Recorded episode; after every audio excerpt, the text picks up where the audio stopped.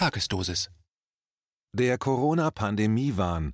Wer bin ich in einer traumatisierten Gesellschaft? Ein Kommentar von Franz Ruppert. Was ist hier los? Es ist für mich unfassbar, wie in Zeiten des Internets, in denen sich im Prinzip jeder zu relevanten Themen seine Informationen zusammensuchen kann, nun eine Handvoll Virologen mit einseitigen schulmedizinischen Vorstellungen das Denken der meisten Menschen und nun auch der Politiker beherrscht.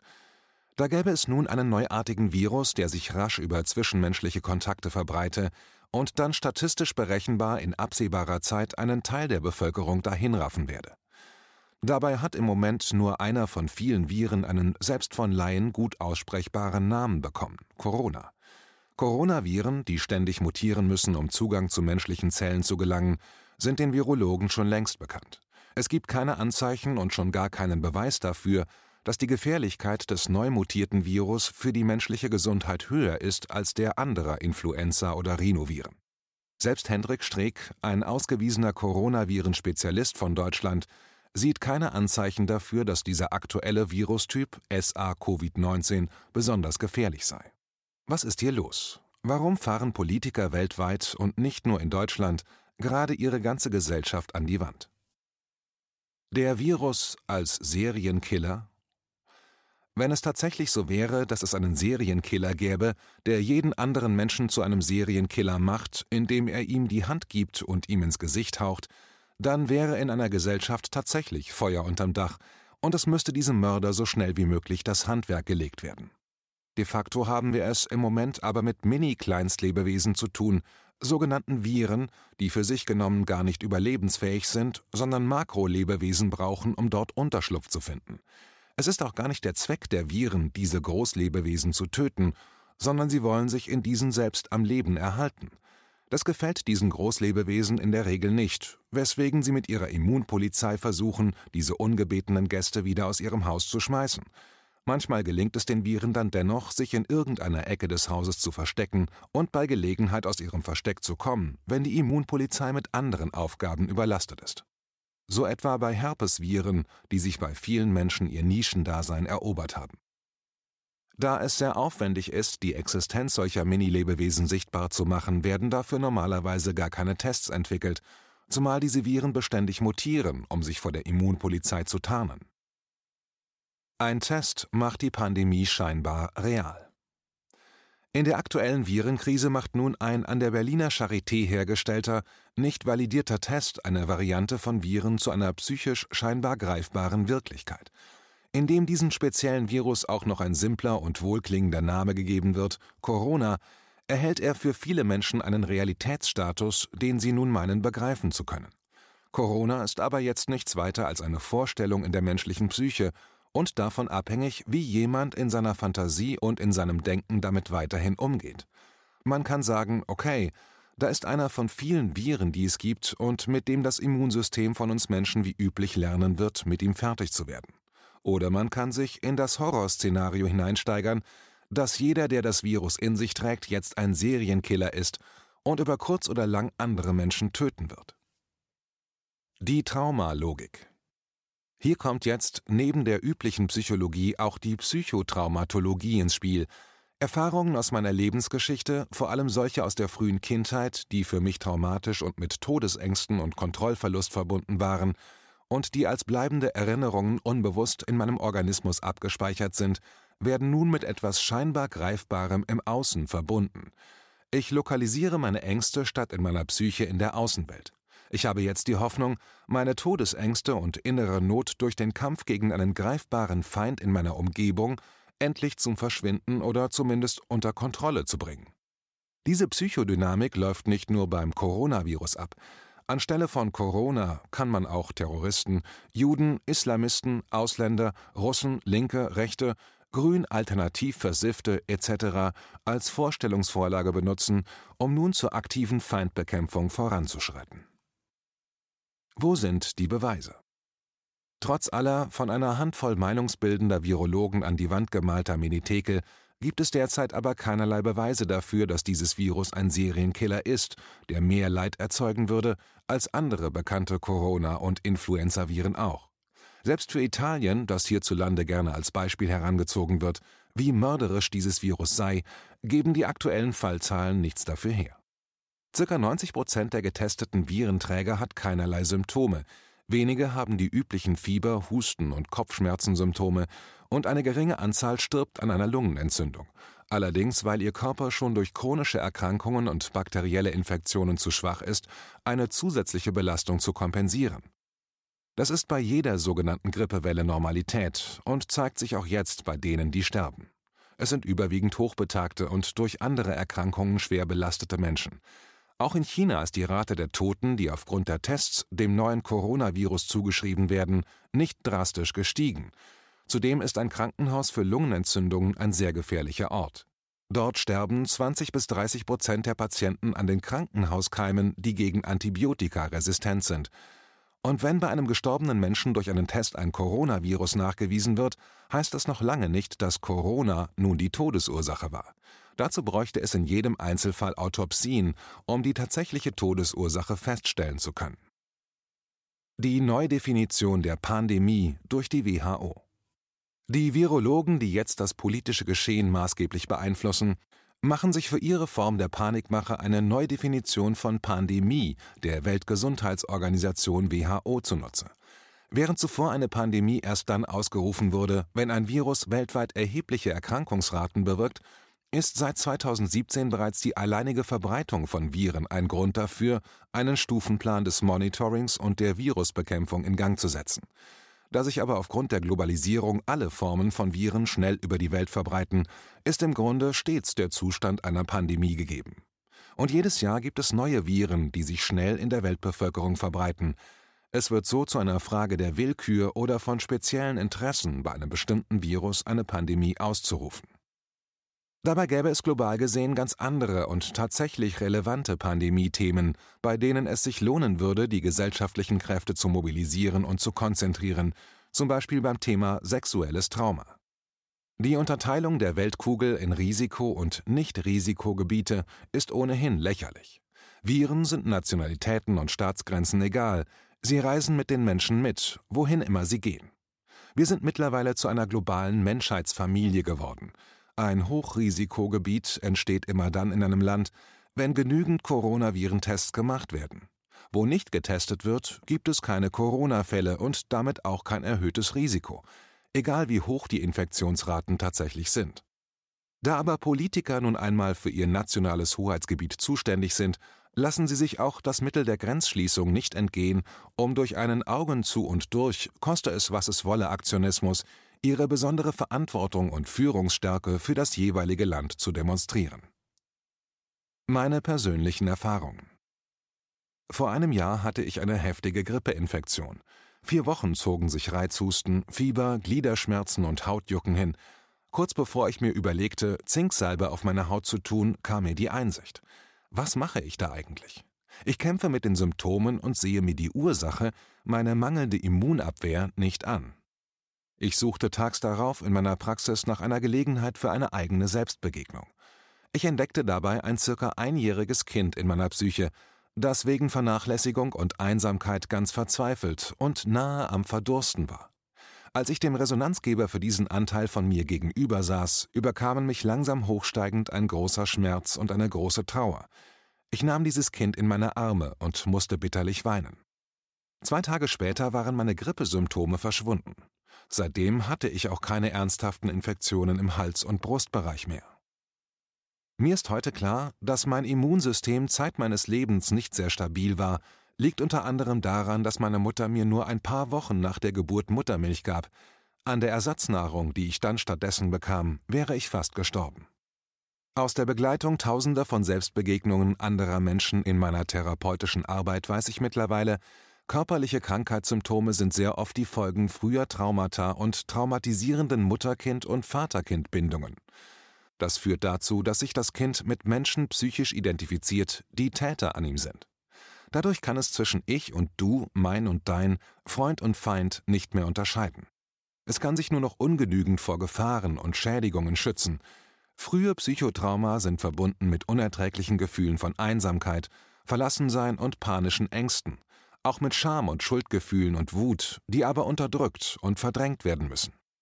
Die Konfrontation mit dem Coronavirus bzw. dem, was es an Vorstellungen darüber in den Köpfen von Menschen gibt, kann nun alte Traumagefühle wachrufen. Beim Hinspüren habe ich zum Beispiel in mir entdeckt, dass das Thema Quarantäne mit der Erfahrung verknüpft ist, dass mein Vater mir einmal in den großen Schulferien zwei Wochen Zimmerarrest verpasste, weil ich beim Spielen einen Nachbarsjungen unbeabsichtigt verletzt hatte. Ich empfand das als äußerst beschämend und demütigend. Ich musste meine Wutgefühle unterdrücken, weil ich gegen die Gewalt meines Vaters damals nicht ankommen konnte. In einer Einzeltherapiestunde mit einer Frau erlebte ich heute am 17.03., dass sie völlig in Panik war angesichts der aktuellen Lage. Vor der Stunde wünschte sie sich sogar eine Quarantäne für sich, weil ihr im Moment die Menschen viel zu viel seien. Bei ihrer Arbeit kam heraus, dass sie schon im Bauch ihrer Mutter, die mit 17 Jahren ungewollt mit ihr schwanger geworden war, völlig gestresst war von der Stimme ihrer Mutter und den anderen Stimmen, die wohl darüber stritten, warum ihre Mutter nicht besser aufgepasst habe, nicht schwanger zu werden. Sie verließ nach der Therapiesitzung mit wesentlich mehr Lebensfreude und Hoffnung meine Praxis. Eine folgenschwere Messalliance und der Tod als Trauma. Politik und Schulmedizin gehen meines Erachtens im Moment eine folgenschwere Messalliance ein. Sie sehen beim Coronavirus nur noch die Infektionskette, die es mit allen Mitteln zu unterbrechen oder zu reduzieren gelte, Sie haben Angst, ihre politische und meinungsbildende Macht nicht genügend ausgespielt zu haben und für Todesfälle verantwortlich gemacht zu werden. Auch hier kommt neben der gewöhnlichen Psychologie wieder die Psychotraumatologie ins Spiel. Der Tod hat oft eine traumatische Komponente. Wenn Menschen sterben, erleben sie sich ohnmächtig und hilflos. Das gilt auch für ihre Angehörigen und Freunde. Der Schmerz und die Todesängste der Sterbenden bleiben nach dem Tod eines Menschen auch bei ihren Blut- sowie Sozialverwandten weiterhin vorhanden. Hinzu gesellen sich bei den Weiterlebenden Scham- und Schuldgefühle, neben der Trauer kann auch Wut auf mögliche Verursacher des Todes dabei sein.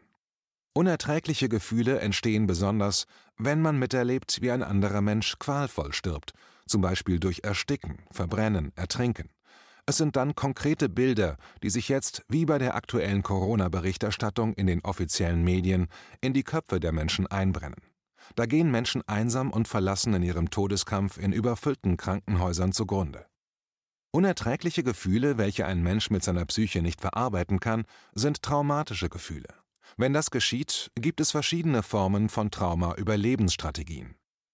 Den Tod ignorieren, als gäbe es ihn nicht, zum Beispiel wie bei der jährlichen Grippewelle sonst üblich, wegschauen, zum Beispiel bei den flüchtenden Menschen, die im Mittelmeer ertrinken, verleugnen, zum Beispiel die Krebsopfer aufgrund des Einsatzes atomarer Munition im Irak- und Jugoslawienkrieg, aus dem Bewusstsein verdrängen, zum Beispiel die durch ihre Partner ermordeten Frauen, das eigene Bewusstsein vernebeln, zum Beispiel durch Rauchen und Biertrinken, sich ablenken durch Arbeiten und Freizeitaktivitäten, intellektualisieren und zerreden, zum Beispiel bestreiten, dass die Erderwärmung gefährlich ist, weil es ja noch so viele andere Faktoren gäbe, die das Weltklima bedingen, Illusionen vom ewigen Leben frönen, zum Beispiel Paradies- oder Wiedergeburtsvorstellungen, oder Kontrolle von sich und anderen.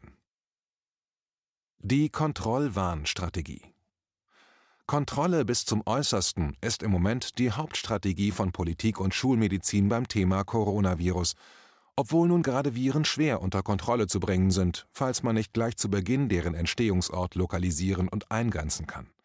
Dazu wird auch ein monokausales Denken benutzt, Virus gleich tödliche Gefahr, das bei sonstigen Debatten nie durchgehen würde. De facto ist das einzige Mittel, um Viren in Schach zu halten, ein gesundes Immunsystem und die Variationsfähigkeit der Lebewesen, die sich Viren als Wirtskörper aussuchen. Dies scheint im Übrigen einer der Hauptgründe für die geschlechtliche Vermehrung zu sein, dass Viren und variationsfähige Kleinstlebewesen es nicht so leicht haben, eine ganze Population von gleichartigen Großlebewesen zu befallen. Übertragen auf unser Bewusstsein kann man auch sagen, eine Monokultur des Denkens, eine Gleichschaltung von Meinungen und daraus resultierend sturen Verhaltensweisen ist für eine Population hochriskant. Alle sind dann in Gefahr, die gleichen Fehler zu machen und gemeinsam in den Abgrund zu rauschen. Gerade die Deutschen müssten das aus ihrer leidvollen Geschichte eigentlich wissen. Eine Vielfalt des Denkens, ein Co-Bewusstsein, zu dem jeder das Seine an Einsichten und Lebenserfahrung beiträgt, schützt eine Population weit besser vor allen möglichen Gefahren. Jeder, der jetzt hustet oder Fieber hat, ist nach der offiziell verbreiteten monokausalen Kontrollwarnmeinung schon ein Verdachtsfall. Jeder, der mit einem zusammen war, der hustet oder Fieber hat, ist eigentlich auch schon ein Risikofaktor. Ich habe mich selbst dabei beobachtet, dass ich in den letzten Tagen Niesen und Husten in der Öffentlichkeit unterdrückt habe, um keinen Coronavirusträgerverdacht zu erwecken. Sicherlich gibt es sinnvolle Schutzmaßnahmen, um sich vor einer Überlast von Viren oder anderen Krankheitskeimen zu schützen kein enger Kontakt mit jemandem, der offensichtlich krank ist, den Umständen angemessenes Hygieneverhalten, sauberes Trinkwasser, gesundes Essen etc. Zu Epidemien kommt es erfahrungsgemäß nur in Situationen von Krieg und Hungerkatastrophen, wenn Menschen auf engstem Raum zusammenleben müssen ohne sauberes Wasser und gesunder Nahrung, zum Beispiel aktuell in den Flüchtlingscamps weltweit. Was nun als Kontrollstrategien in vielen Ländern umgesetzt wird, geht weit über das vernünftige Maß hinaus. Mit der fixen Idee, sämtliche Sozialkontakte in nächster Zeit zu unterbinden, wird das gesamte öffentliche, berufliche, private und mittlerweile sogar das wirtschaftliche Zusammenleben lahmgelegt und sogar langfristig behindert und verunmöglicht. Im Grunde gilt nun sogar schon das Atmen als Risikofaktor und wird durch Atemmasken erheblich erschwert. Nur wer sich kaum noch bewegt, ist im Moment der Idealfall für die in ihrem Kontrollwahn gefangenen Panikmacher. Was bekannt ist, Menschen mit Zwangsstörungen. Dieses Denken und Handeln gleicht sehr dem, was wir bei Menschen mit Zwangsstörungen beobachten können. Jemand mit einem Waschzwang hat die fixe Vorstellung, dass Viren und Bakterien immer und überall lauern. Daher muss er sich nach dem Waschen und Duschen sofort wieder waschen und duschen, weil er beim Abtrocknen und aus der Dusche steigen schon wieder mit Viren und Bakterien in Kontakt gekommen sein könnte. Letztlich ruiniert er sein eigenes Leben mit seinen Wahnvorstellungen und durch seine Waschzwang-Überlebensstrategie.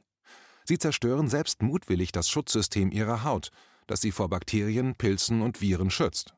Sie leben im Dauerstress und sind am Ende nur noch mit ihrem Kopfkino beschäftigt. Sie haben keinerlei Vertrauen mehr in sich selbst, ihren Körper und ihre Abwehrkräfte. Dahinter stecken bei den Betroffenen nach meinen Erfahrungen stets frühkindliche, ins Unbewusste abgespaltene Traumaerfahrungen. Ein ähnliches, in sich selbst gefangenes Kopfkino mit Hochrechnungen von Zahlen möglicher Infizierter, von denen statistisch prognostizierbar dann ungeheuer viele sterben werden, bestimmt im Moment das zwanghafte Denken in den öffentlichen Medien. Damit wird dann auch die Bevölkerung infiziert. Vor allem die Bedeutung des Immunsystems als dem eigentlichen Heilmittel gegen die Viren wird in der grassierenden Coronavirus-Hysterie völlig außen vor gelassen. Daher kaufen die Menschen auch eher Toilettenpapier statt Vitamintabletten, was in einem solchen Fall von vermeintlicher Umzingelung von Viren eigentlich noch nachvollziehbarer wäre. Wie im Krieg. Man wähnt sich wie im Kriegszustand und im heroischen Kampf mit dem Feind Corona. Der französische Präsident Macron hat das dieser Tage sogar öffentlich so gesagt. Gewöhnliche Krankenschwestern, Pfleger und Ärzte werden nun zu Kämpfern an der Front ernannt. Und ist der Krieg erst einmal offiziell verkündet, soll keiner mehr nach den Kriegsgründen fragen, sondern nur noch danach, was kann ich persönlich dafür tun, damit dieser Krieg gewonnen wird. Im Kriegszustand darf keiner mehr nach dem persönlichen Nutzen oder Schaden und den Kosten für die Allgemeinheit fragen. Du bist nichts, dein Volk ist alles. Je höher dann die Kosten steigen, die jetzt ohne Not produziert werden, desto weniger darf wahr sein, was offensichtlich ist. Das ist eine selbstgeschaffene, von Menschen gemachte Katastrophe. Weil das vielen unglaublich erscheint, dass ihre Regierungen und ihre medizinischen Experten sie sehenden Auges in eine solche Katastrophe hineinmanövrieren, werden Fakten und Meinungen, die das belegen, schlichtweg nicht zur Kenntnis genommen oder abgewehrt. Man lässt sich lieber immer noch mehr als Objekt behandeln, je weiter das Krisenszenario voranschreitet und von oben verschärft wird. In Frankreich darf mittlerweile nur noch auf die Straße, wer der Polizei einen Berechtigungsschein dafür unter die Nase halten kann. Vielen ergeht es jetzt wie in ihrer Kindheit. Meine Eltern bestrafen mich und sagen dazu, das ist der Ausdruck meiner Fürsorge für dich, weil das macht dich hart genug fürs Leben, das eben kein Zuckerschlecken ist. Statt uns zu beschützen, werden wir staatlicherseits in unseren eigenen Wohnungen per Dekret in Schutzhaft genommen. Draußen vor der Tür wartet die Polizei und mittlerweile sogar schon das Militär auf dich, wenn du den Anweisungen nicht Folge leistest. Was wäre sinnvoll? Was wäre stattdessen vernünftigerweise zu tun, wenn eine Virusinfektion droht? Die eigenen Selbstheilungskräfte stärken, auf diese bauen und vertrauen, gute Beziehungen mit anderen Menschen pflegen, Bewegung in frischer Luft, ausreichend Sonnenlicht tanken, Rohkost essen, Stress abbauen, eigene Traumata aufarbeiten, Überhitzungsbäder und Nachschwitzen und vieles mehr. Wer dann dennoch in ein Krankenhaus muss, sollte dort als ganzer Mensch gesehen werden und nicht nur als Krankheitssymptomträger und als Objekt behandelt werden. Eigentlich müssten Krankenhäuser ohnehin Gesundheitshäuser heißen, um nicht Nocebo-Effekte hervorzurufen. Nocebo gleich Ich werde schaden ist das Gegenteil von Placebo Ich werde nutzen und der wissenschaftlich gut dokumentierten Erkenntnis, dass Medikamente sogar ohne jeglichen Wirkstoff heilende Effekte haben, weil ein Arzt das verspricht. Umgekehrt kann die Diagnose eines Arztes wie Sie haben Krebs und werden wahrscheinlich nur noch sechs Monate leben einen Menschen tatsächlich dazu bringen, aus Hoffnungslosigkeit im vorhergesagten Zeitraum zu sterben. Gesundheitsgefährdende Maßnahmen von oben verordnet. Die jetzt vom monokausalen schulmedizinischen Denken geprägten politischen Maßnahmen haben eindeutig Nocebo-Effekte. Die Angst vor einem unheimlichen Virus wird immer mehr geschürt. Vorstellungen von schrecklichen Todeskämpfen in überfüllten Krankenhäusern mit total überforderten Ärzten und Pflegern werden auf allen Medienkanälen verbreitet. Menschen, die von ihrer Arbeit leben, geraten über Nacht in massive finanzielle und berufliche Existenzängste. Das Gehen an die frische Luft und in die Sonne wird unterbunden. Menschen ernähren sich, eingesperrt in ihren Wohnungen, bald nur noch aus Konserven. Sie werden immer mehr von all ihren Beziehungen abgeschnitten und geraten in die totale soziale Isolation. Körperliche Berührungen jeder Art werden völlig untersagt. Millionen von Menschen geraten durch die sich immer mehr radikalisierenden staatlichen Verordnungen in einen Zustand der Ohnmacht und Hilflosigkeit, somit also in eine Traumasituation, aus der man sich dann nur noch wegdissoziieren kann. Dadurch wird das Vertrauen vieler Menschen in sich selbst und ihre Immunkräfte erheblich geschwächt, das Risiko steigt daher, dass sich ihre bereits vorhandenen Infektionen, welcher Art auch immer, zu einer ernsthaften Erkrankung auswachsen. Damit wirken all diese fürchterlichen Maßnahmen absehbar im Sinne einer sich selbst erfüllenden Prophezeiung.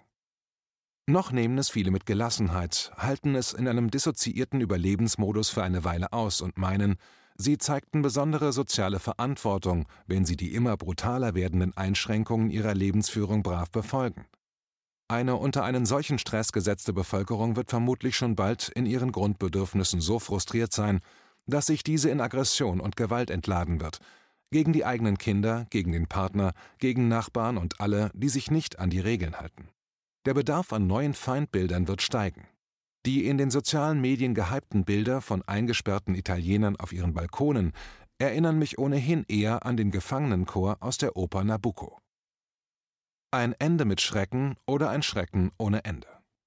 Wenn trotz all dieser wahnhaften Maßnahmen die große Todesfallkatastrophe dann doch ausbleibt und sich die Anzahl der Grippetoten im Rahmen dessen hält, was eine übliche Grippeepidemie jedes Jahr mit sich bringt, werden die Schulmediziner und die Politiker sich dann auf die Schultern klopfen und behaupten, wir haben es in den Griff bekommen. China als repressiver Überwachungsstaat hat das soeben vorgemacht, und es gibt sogar die Ansicht, dass China in Zusammenarbeit mit der WHO diese Pandemie absichtlich ins Werk gesetzt hat. Dazu fällt mir noch folgender Witz ein. Ein Mann sitzt auf einer Parkbank und klatscht in Abständen in die Hände. Als ihn jemand fragt, was er da mache, sagt er, ich vertreibe Elefanten. Der Frager meint, aber da sind doch gar keine Elefanten. Worauf der Mann dann sagt, na sehen Sie, weil ich eben klatsche. Wer hat hier also einen an der Klatsche? Das Corona-Phänomen wäre aktuell eine von vielen guten Gelegenheiten, seinen eigenen Verstand zu nutzen und auf die eigene Intuition zu vertrauen, statt sich von traumatisierten Menschen, die völlig von sich selbst und ihren eigenen Gefühlen abgespalten sind, in eine Massenpsychose und in den Ruin der gesamten Gesellschaft hineinziehen zu lassen. Und nächstes Jahr wird es ja dann schon wieder eine Pandemie mit einem anderen Erreger geben. Und dann soll wieder alles heruntergefahren werden, falls es dann überhaupt noch etwas gibt, das in einen Lockdown gebracht werden kann. Daher mein dringender Appell an die Politiker dieser Welt, zeigt Mut und Entschlossenheit, diesen Kontrollwahn zu beenden, bevor es dafür zu spät ist.